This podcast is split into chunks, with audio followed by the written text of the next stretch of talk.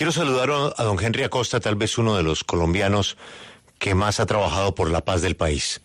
Don Henry Acosta, discreta, silenciosamente, ha sido clave en los contactos con los protagonistas del conflicto colombiano, especialmente en el proceso de las FARC. Para el eh, presidente Juan Manuel Santos, el trabajo de Henry Acosta fue fundamental.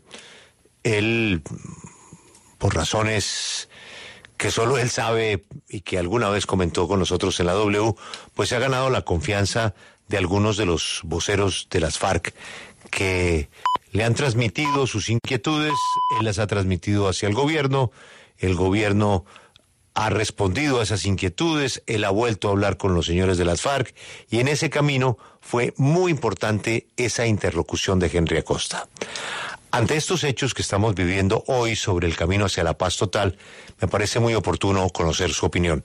Don Henry, primero que todo, gracias por atendernos y le deseo un feliz año. Gracias, Julio, gracias por sus palabras y feliz año para ustedes allá todos en la mesa y a, a este pueblo de esta patria dolorida, que este año sea más feliz que el año anterior. Don Henry, el eh, presidente Petro, dentro de, pues yo creo que una voluntad que toda Colombia aplaude, busca la paz total. Es difícil encontrar a alguien que no esté de acuerdo con que tengamos una paz total. Pero es una paz esquiva, porque es difícil por los protagonistas. Antes de hablar sobre el ELN, yo quisiera hablar con usted sobre las disidencias de las FARC, que usted las conoce desde Cano perfectamente. El presidente habla de sometimiento y las disidencias hablan de negociación. Si se mantienen esas dos posiciones, ¿usted cree que es posible una paz total? Bueno, vea, con las llamadas disidencias y en ellas hablemos de la, hablan de la segunda Marquetalia, de la gente que fue inicialmente de Gentil, ahora de Mordisco. Recordemos ahí que Gentil sí estuvo sentado en La Habana y era el comandante del frente primero. Mordisco no estuvo sentado, pero el, el, grupo que ellos llaman eh, Estado Mayor Conjunto lo creó Gentil. El otro son las, eh, las autodefensas de, la Sierra Nevada y los otros los de Otoñil. Eh, hay otro grupo que es el grupo del Comando Conjunto Occidente que agrupa 12 eh, grupos armados que llaman las disidencias también. Si el presidente Petro propone eh, sometimiento, eh, en mi opinión, a, estos grupos disidentes, se tiene que sentar a negociar cómo es ese sometimiento, porque no es que expiden un decreto de ley de sometimiento, entonces los grupos armados ilegales van y buscan al gobierno, venimos a someternos a que nos lleven a justicia ordinaria, a que posiblemente nos extraditen, a que no sabemos cómo, cómo va a ser la vida de nosotros. Bueno, nos van a reincorporar porque a la vida social y económica, porque pues, seguramente nos van a meter a la cara. Es decir, eso, Julio, eh, pretender que un decreto llama a los grupos armados ilegales disidentes a que se sometan, no, se tienen que sentar con ellos, así sea, para ver si aceptan la ley de sometimiento. Yo dudo mucho lamentablemente pues todo el mundo queremos la paz y dígame a mí que he estado pues ya tuve 16 años intentando con el presidente al fin se pudo con Santos. Eh, todos queremos la paz pero pero eh, es muy complicado eh, esa propuesta de, de, un decreto y que todos lleguen ahí. Lo otro que quiero aprovechar y decir Julio es que todo esto es deben ser, se deben hacer unas, unas reuniones muy confidenciales entre dos de un, dos del Estado y dos de, tal grupo, e ir haciendo jornadas exploratorias para llegar a construir una agenda de la negociación, sea para el sometimiento o sea la negociación política. Pero eso tiene que ser confidencial, no puede ser reuniones públicas de 20, 30, 40 personas. Eh, eso no, sin agenda no hay no hay diálogos. Es como una junta directiva que se reúne sin orden del día. No hay, no hay junta directiva si no hubo orden del día. A un ejemplo, Julio, los llamados diálogos del Caguán nunca fueron diálogos porque no hubo agenda. allá iba la gente y se echaba un discurso y se reunía y todo eso, pero nunca hubo diálogos ni en Tascala, ni en Casaverde, ni en Caracas. Los únicos diálogos que hubo fueron en La Habana, porque se, se gastaron nueve meses haciendo que llamaban las, las eh, la exploración, haciendo la agenda, y una vez hecha la agenda, pues ahí sí arrancan públicamente a, pues a discutir esa agenda y a irla implementando. Eh, cosa también que de pronto se me olvida más adelante, Julio, la implementación de un acuerdo entre, un grupo armado y el Estado eh, tiene que incluir de dónde sale el dinero para implementar eso, porque eso es lo que está pasando con el acuerdo final de las, con las FARC. No, no, no, nunca se previó de dónde iba a salir el dinero y ahí pues hay problemas. Sí, ahí quedó, ahí quedó esa, esa mesa sin esa pata. Don Henry, entonces yo le entiendo. Esto aquí no es eh, sometimiento y que las disidencias se van a entregar para que los metan a la cárcel. Ellos pretenderán funcionar tal cual funcionó el proceso con las FARC, que entre otras ellos incumplieron. No sé en qué condiciones, pero ellos van a querer algo parecido a lo que se hizo con las FARC. Así lo hayan incumplido, van a intentar retomarlo. Pero sometimiento ellos no le van a jalar. Pero hablemos de un tema que usted nos acaba de explicar que me parece aún más delicado y es el de eh, esa mesa gigantesca que se va a instalar en México. Es que es una mesa grande, grande, grande, de parte y parte, y a eso hay que meterle los gestores de paz que está reclutando el señor presidente de la República.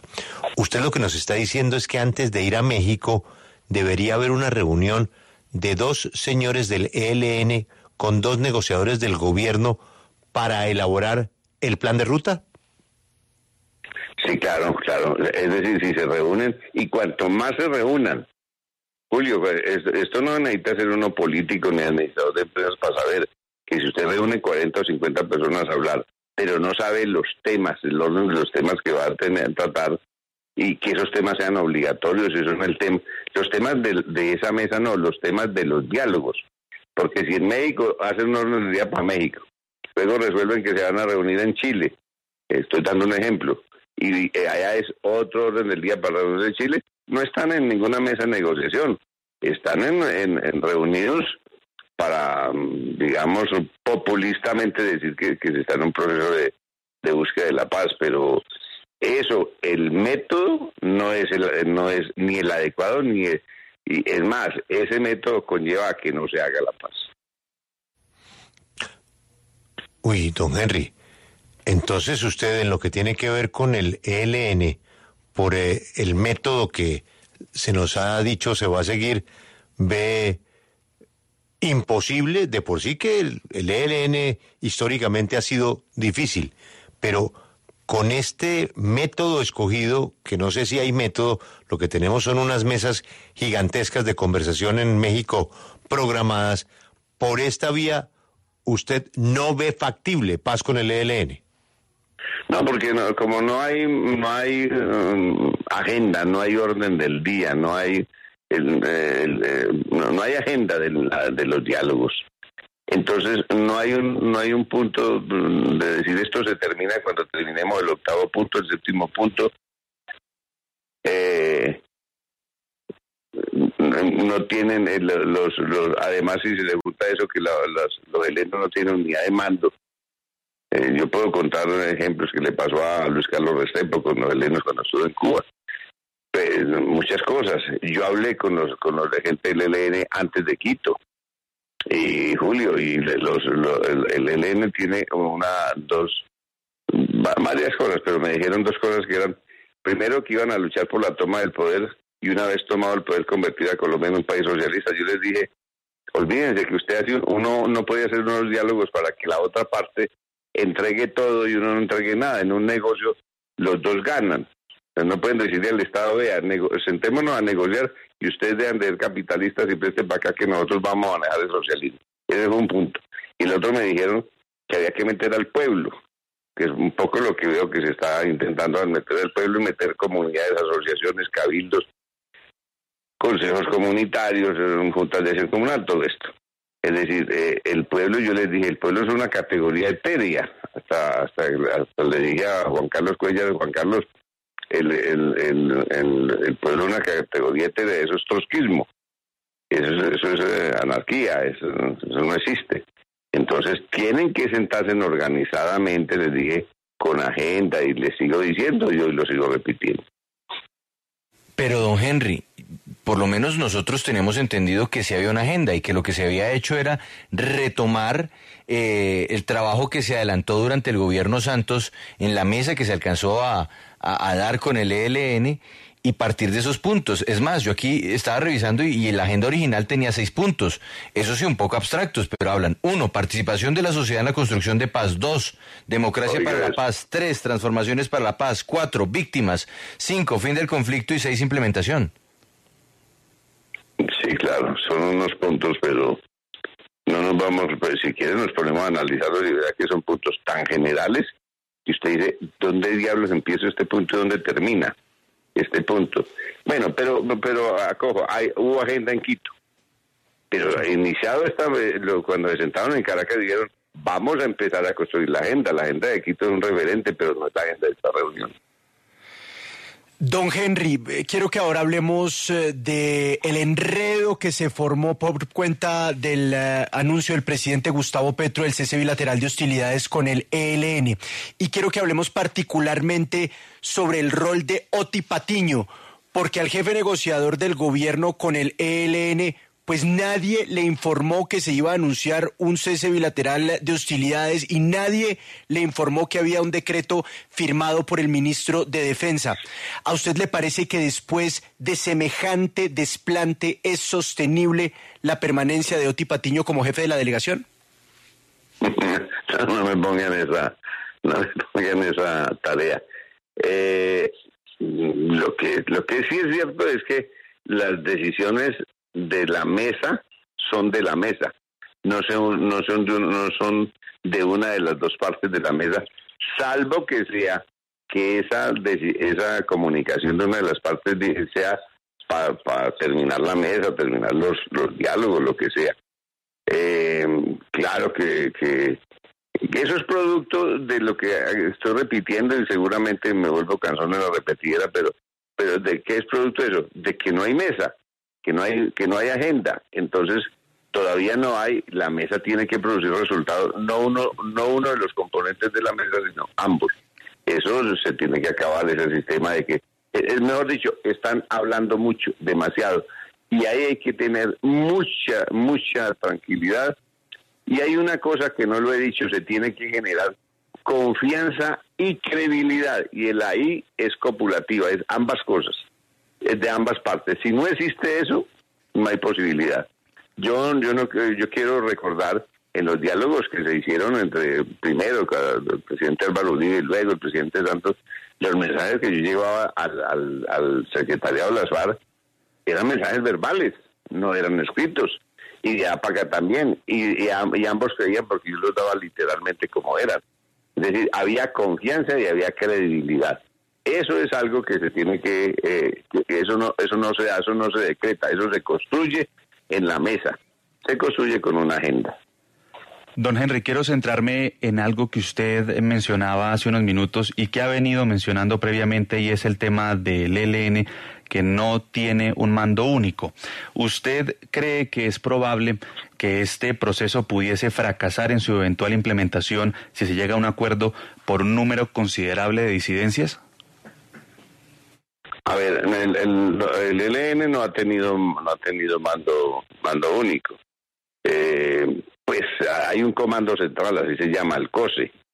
Eh, hay un comandante militar, un comandante general que se llama Antonio García. Pero esos son los, los títulos de, del, del COSE y de Antonio García como comandante. Pero en la práctica, los, los diferentes comandos que así se llaman en el ENA, en el ENA no se llama frente ni columna, sino comandos. Los diferentes comandos no acatan esas decisiones y cada quien resuelve en cada región lo que hace. Es muy difícil. Yo le decía a Luis Carlos Recepo cuando se fue a negociar a, Cuba con los helenos, le decía, doctor Luis Carlos, usted llega ya a un, a un convenio y se tiene que venir a Colombia a negociar con los 32 comandos que había en ese momento. Don Henry, usted ha eh, realizado pues ciertas apreciaciones sobre estas mesas gigantes de conversaciones, demasiada conversación, eh, y usted tiene pues una amplia experiencia por su papel tan fundamental en el proceso de paz que se logró con las FARC. Entonces, ya pasando a una parte propositiva, ¿usted qué ajustes le haría a la forma en la que el gobierno Petro está manejando el proceso de paz con el ELN? No, los ajustes son definir eh, mm, eh, taxativamente. Estos son los delegados del, del, gobierno a la mesa. Estos son estos cinco, estos siete, estos ocho, yo no sé, diez. Y estos son los del ELN a esta mesa, estos son los de la Estado Mayor Conjunto a esta mesa. Y es decir, se arma para cada uno una mesa, pero tiene que ser una mesa pequeña y una mesa eh, confidencial que no esté dando declaraciones aquí vamos así, aquí vamos así, es decir, no se trata de, de, estar publicando todo hasta que no se defina eh, los resultados de los diálogos en la mesa. Es decir, para que para cada grupo tiene que haber una unos delegados, pero unos delegados manejables, es decir, en, número, que sean los mismos en un mismo sitio, en, es decir, con, con todo con todo lo que lo que implica generar confianza y credibilidad en lo que se está haciendo.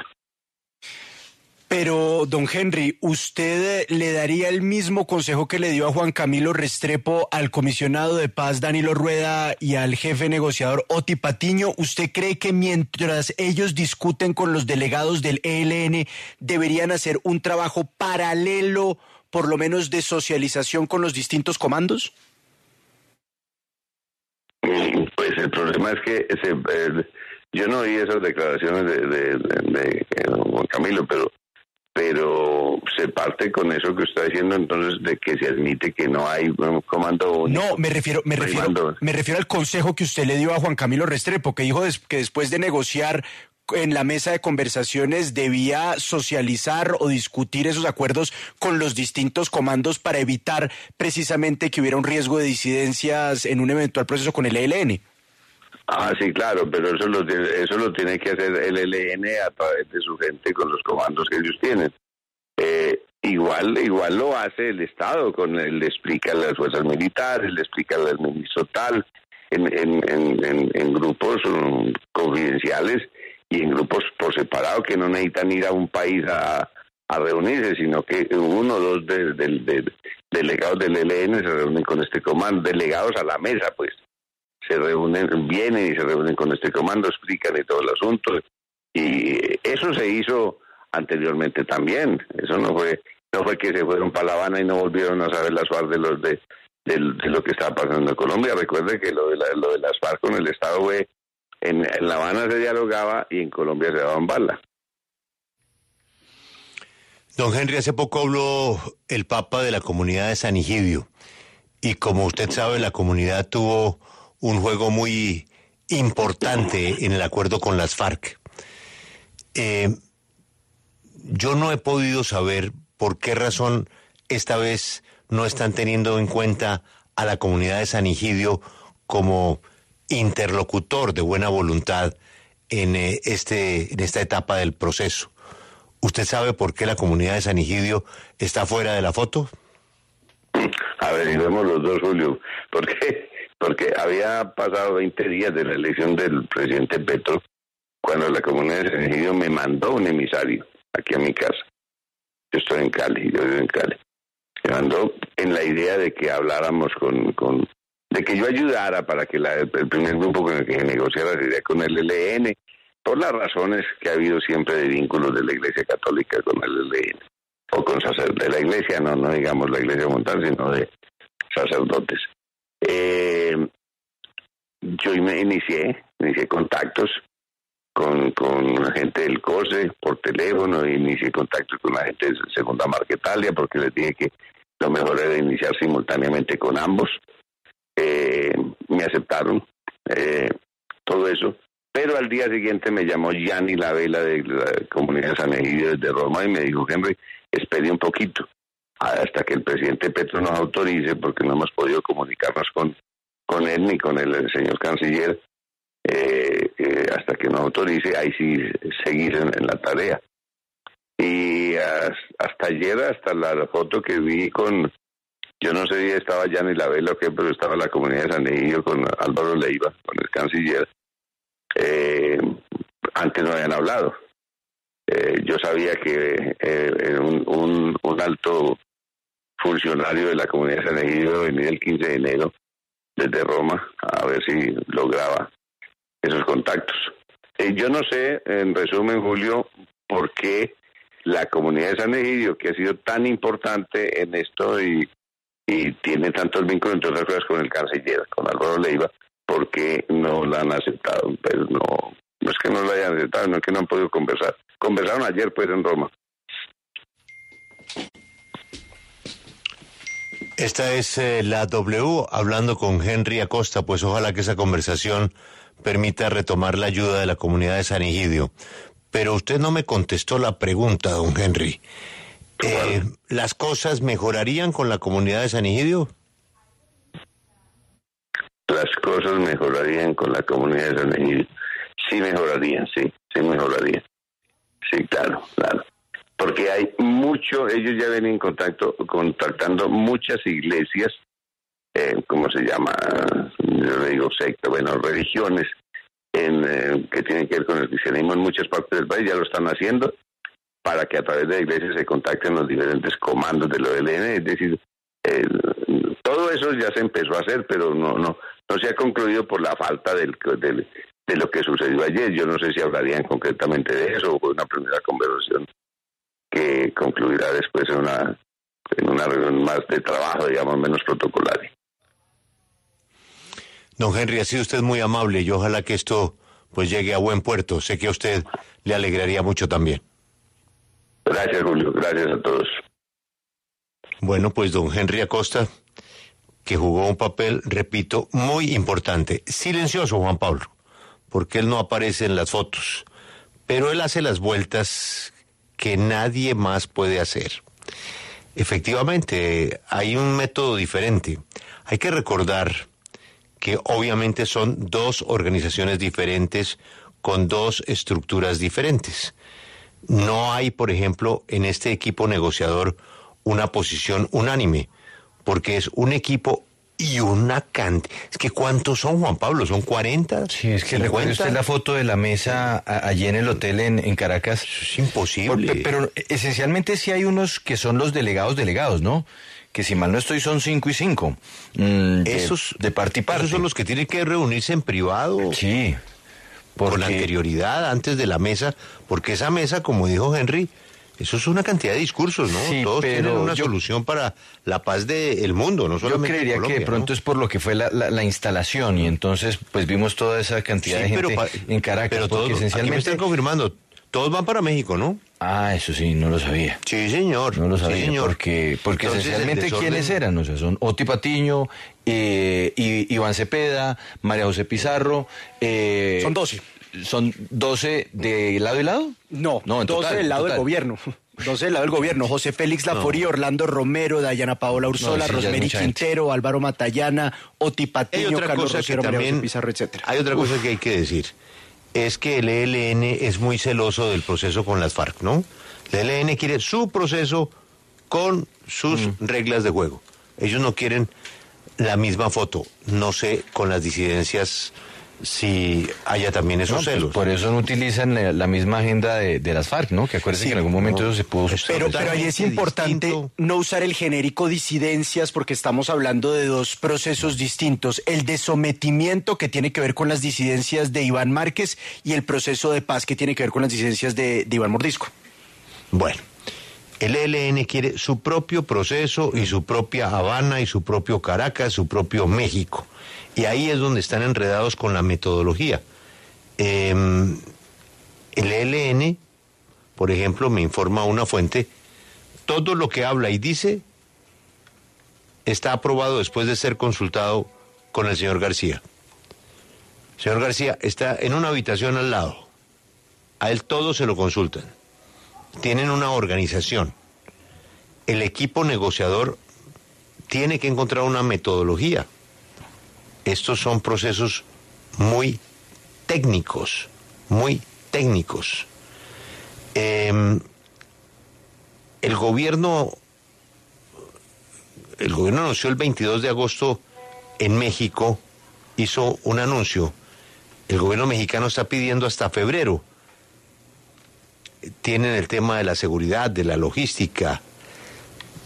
Todavía no está claro si va a ser en el, DF o en otra parte. Eh, este gobierno mm, tampoco, como el ELN, quiere parecerse al proceso de paz con las FARC. Desearles mucha suerte.